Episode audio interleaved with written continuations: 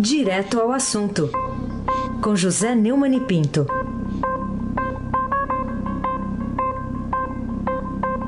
Oi, Neumani, bom dia. Bom dia, Raíssa Abac, o craque. Bom dia, Carolina Colim. Bom dia. Bom dia, Diego Henrique de Carvalho. Bom dia, Almirante Nelson.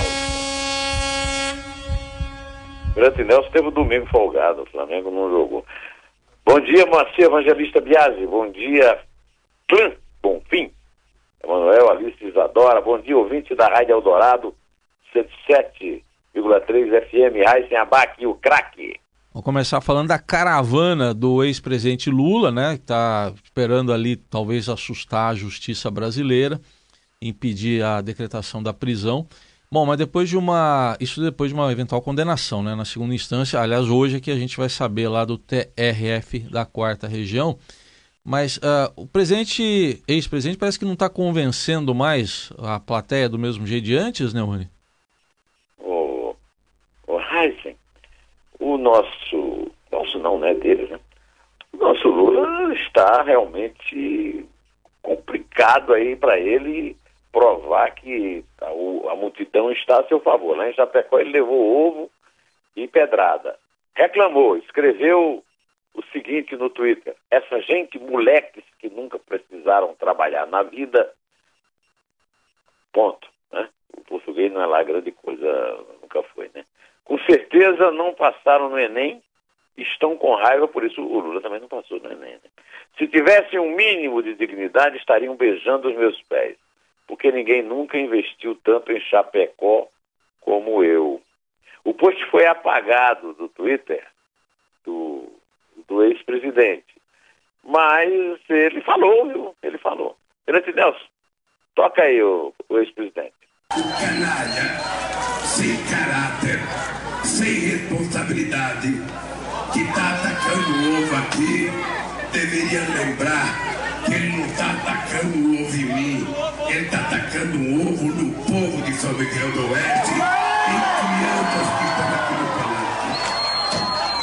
Da mesma forma, da mesma forma, da, me, da mesma forma, esse cidadão, ele na verdade, ele está esperando que a gente fique nervoso, suba lá e deu uma surra nele.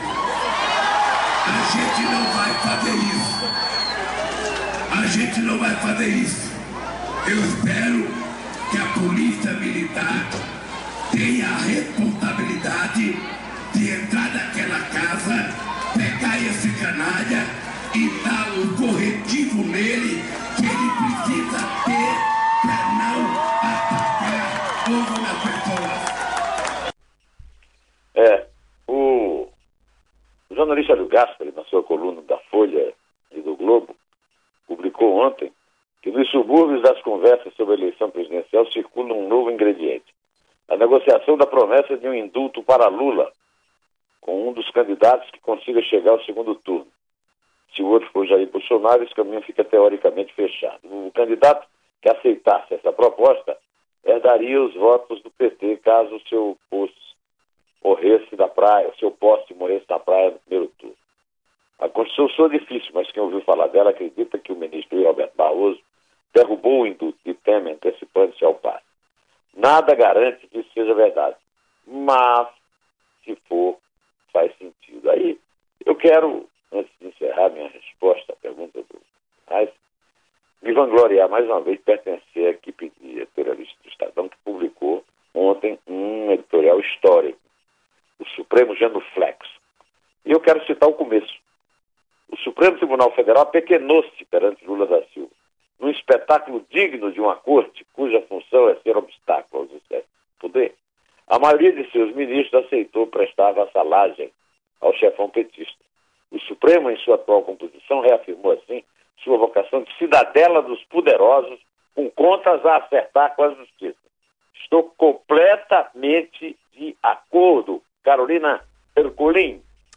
Neumani, por que, que o advogado de Lula lá no Supremo, o ex-presidente do Supremo Tribunal Federal, José Roberto Batóquio, recorreu a uma frase do defensor da, do, do rei francês Luís XVI contra o que ele chamou de ferozes jacobinos e chamou de turba os manifestantes a favor da lei e, então, por consequência, do Estado de Direito?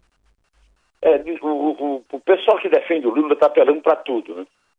Agora, essa para mim é nova. O, o, o Zé Roberto Batorque, que aliás é, não é advogado, é político, foi candidato, foi deputado do PDC e tal, embora tenha presidido a, a Ordem dos Advogados do Brasil, uma gestão que não é assim, considerada exemplar, é, citou o, o. É nome até de rua esse advogado do Luiz XVI, é o Retion Guillaume de Moigny e Malesherbes, advogado de Luiz XVI, que estava ali sendo processado né, pela, pela turba, como ele diz. Né? E ele citou uma em francês, né? Je vous prends deux choses. La première, ma tête, et la deuxième, ma vérité. Não traduziu, viu? E continuou. Je vous prends ma tête, mais d'après de raconter ma vérité. Eu trouxe aqui duas coisas. Minha cabeça e minha verdade. Eu vos trago a minha cabeça, mas antes, mas só depois de contar a minha verdade. O ministro é, é, Ricardo Lewandowski ficou encantado com o acento francês do Batoque.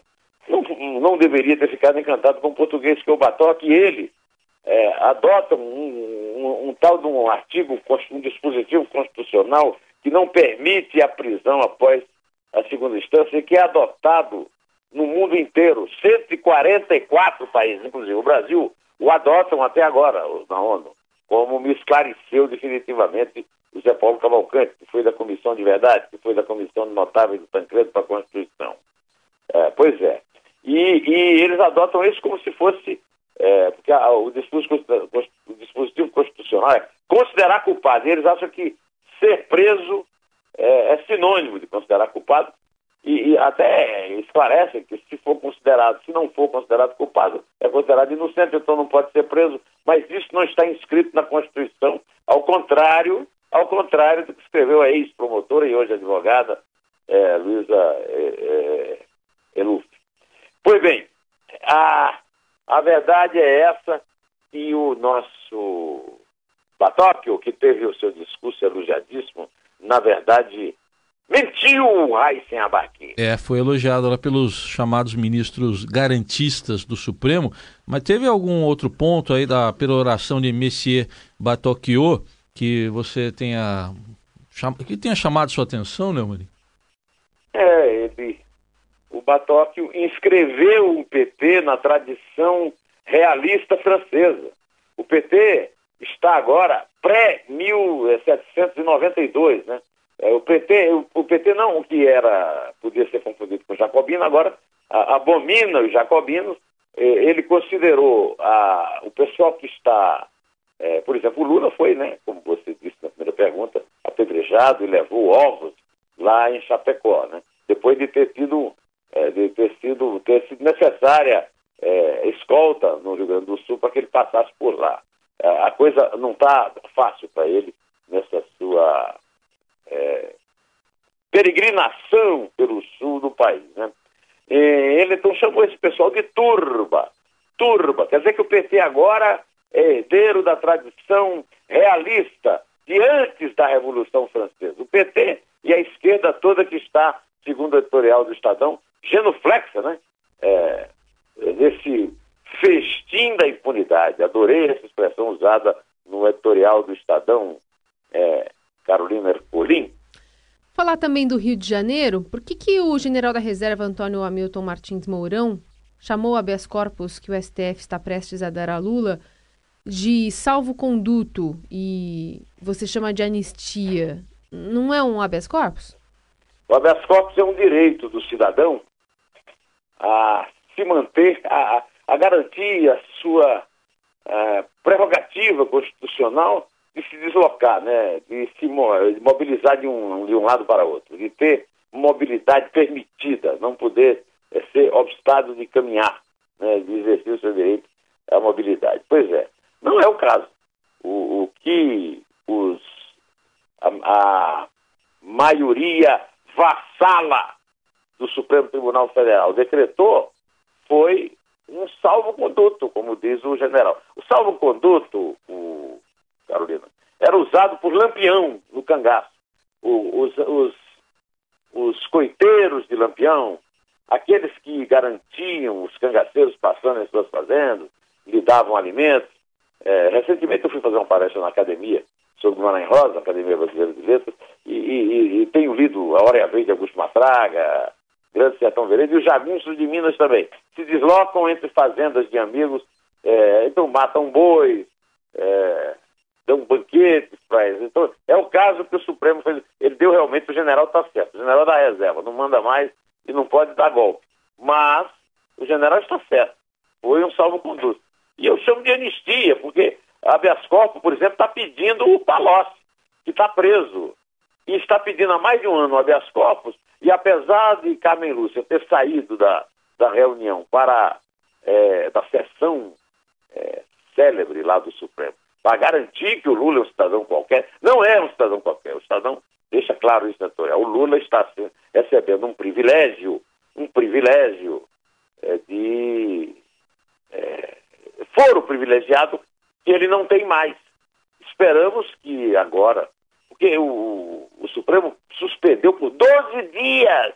Eu quero saber o seguinte: num país com 12 milhões de desempregados, esse número 12 não devia ser impeditivo desses 11 ficarem. É, por exemplo, Gilmar Mendes vai para Portugal depois dos 12 dias. O Marco Aurélio Melo foi assumir a presidência numa associação de, do direito do trabalho no Rio. E para isso deixou de jogar. A, a, ministra Rosa Weber tem dificuldade de ler qualquer texto, inclusive, já que ela não escreve os textos dos assessores, eh, todos suspenderam a sessão por 12 dias. Agora, hoje, o Einstein lembrou há pouco, o Tribunal Regional Federal da Quarta Região vai decidir sobre os embargos de declaração. Por que, que o da defesa do Lula? Por que, que o Tribunal Regional Federal trabalha e o, a Páscoa do Supremo Tribunal Federal começou quinta-feira da semana passada? Quinta-feira da semana passada. Pois então. Ai, sem abaque. É, o STF não está sendo, como se dizia no nosso tempo, CDF, né? De, assim, frequentar a escola, aquela coisa. Não, não vou dizer o que significa a sigla. O, o Neumann, você citou de passagem aí o, a história aí do, do, indulto que está sendo negociado. De onde que vem essa informação da negociação do indulto para o ex-presidente Lula? É, o próprio Hélio que deu a notícia não, não dá como muito confiável, mas tudo leva a crer, porque existe uma certa tendência no Brasil a acreditar que isso é uma coisa tão desavergonhada que, no fim, depois de ver essa repercussão toda, o Supremo vai virar a, a casaca de novo e vai negar o habeas corpus a Lula. Mas eu quero, é, na, na quarta-feira, dia 4, não é isso? Isso. É. Olha, eu, eu, inclusive conversei muito com algumas pessoas que entendem nesse fim de semana muito Supremo, como é o caso de Zé Paulo Cavalcante, que eu estive aqui, como é o caso de Joaquim Falcão, é, professor da Faculdade de Direito da Fundação Getúlio Vargas, no Rio. Eles têm uma certa esperança de que haja, depois dessa repercussão toda, uma reviravolta. Mas tudo isso já está garantido, mesmo com a ausência do Gilmar Mendes. O Gilmar Mendes vai para Lisboa tratar de negócio particular dele lá, participar de uma reunião lá de um, de um instituição de ensino em que ele é sócio, de um, de um lado assim meio. Hum, da Fundação Getúlio Vargas, que é a Fundação da FGV Project, em vez de votar. Mas, é, como já foi garantido no, no, na votação, será no mínimo 5 a 5 que o Lula vai ter direito é, a permanecer solto, porque o empate é a favor do réu. O Joaquim teve uma, uma, uma inspiração de convocar a Rosa Weber, a, a vovó Rosa Weber, as, as falas, mas no fim ela votou como se esperava que votou, daquele jeito como se esperava de como todo mundo sabe que ela vota. Né? A verdade é que há uma discussão que vai ser aberta, e o Joaquim que me alertou isso, sobre a lei da ficha limpa. ah, vai, o, o, Supremo vai decidir se a, a, ficha suja é ou não é uma pena. Se for uma pena, vai ter que ir a um trânsito em julgado, que não existe em nenhum outro país do mundo. Eu tenho recebido uma chuva de advogados de, de bandidos grafinos, semi-alfabetizados, aqui no meu, no meu Twitter, mas é, eles estão citando esse dispositivo constitucional, mas se esquecem disso. É, eles se esquecem, que primeira instância é motivo de prisão até nos filmes. Filme de cowboy, filme de julgamento, o cara sai do julgamento direto para a cadeia, algemado, né?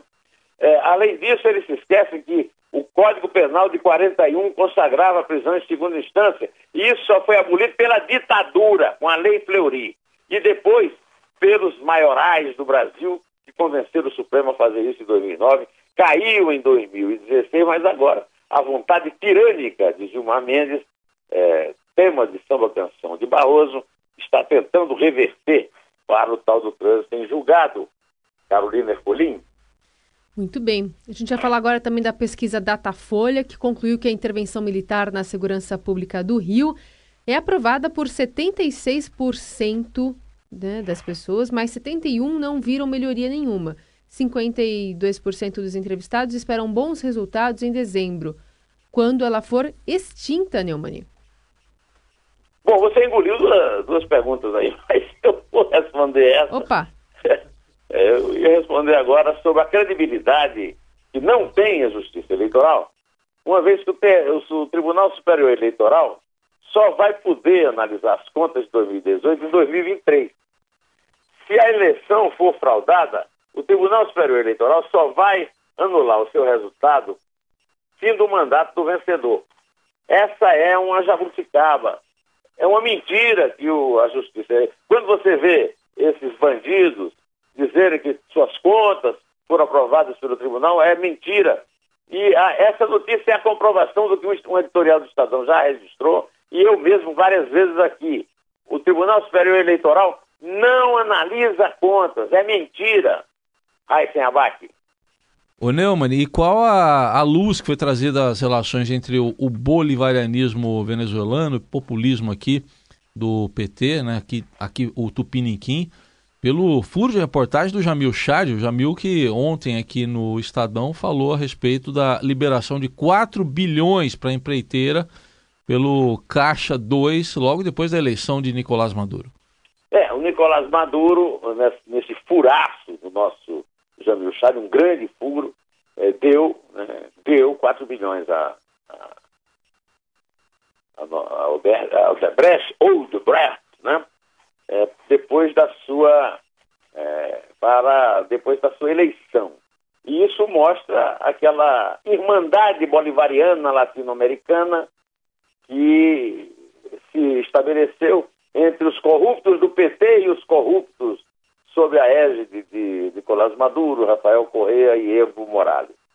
Agora eu pretendo responder a pergunta que a Carolina fez a respeito da pesquisa Datafolha ela concluiu que a intervenção militar na segurança pública do Rio foi aprovada por 76%, mas 71% não viram melhoria nenhuma e 52% esperam ver bons resultados em dezembro, quando ela foi extinta, né? porque ela só vai durar até dezembro. A verdade é que há muita esperança, mas a conclusão é óbvia. A intervenção não deu certo, a intervenção não é, sucedeu favoravelmente aos desejos de Michel Temer se candidatar à reeleição. Pois é, o... e depois de ter encerrado aqui o meu o nosso horário de convívio aí com você, meu caro amigo ouvinte é, da Rádio Eldorado, eu gostaria de voltar ao assunto do mal secreto, do como eu já citei aqui, né, do Barroso. Né? O, o, o Arthur Chechel no Globo no, ontem disse que há uma dúvida sobre o mal secreto. Será o mal secreto do Raimundo Correia, o grande poeta parnasiano? Se a cólera que espuma, a dor que mora na alma e destrói cada ilusão que nasce, tudo que punge, tudo que devora o coração, no rosto se estampasse, se se pudesse o espírito que chora ver através da máscara da face, quanta gente talvez que inveja agora nos causa, então piedade nos causasse. Quanta gente que ri, talvez consigo, guarda um atroz recôndito inimigo, como invisível chaga cancerosa. Quanta gente que ri, talvez existe, cuja aventura única consiste em parecer aos outros venturosa. Mas aí o, o, o próprio Chechel perguntou, ou será aquela música de Wally Salomão e Jazz Mascalé, gravada por Gal Costa, há muito tempo e chamada também Mal Secreto. Quem é um Mirante Nelson?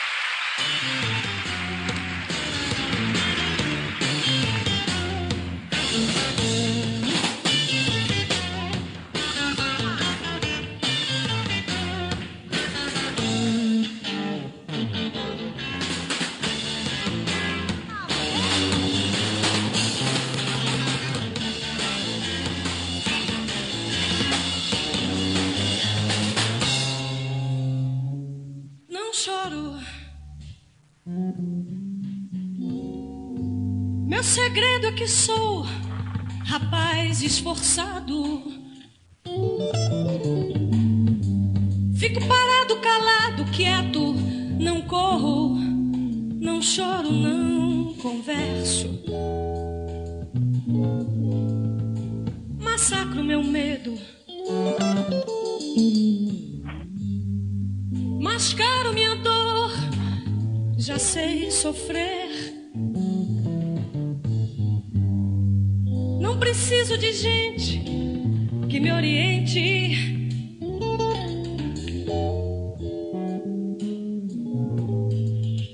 Se você me pergunta como vai, respondo sempre igual tudo legal. Mas quando você vai embora, movo meu rosto do espelho, minha alma chora. Vejo o Rio de Janeiro. Minha alma chora, vejo o Rio de Janeiro. Aí tem uma ligação. É, é, essa música, que é o samba de avião que ele cita, é bastante, é, digamos, premonitória em relação ao acontecimento do Rio de Janeiro, né?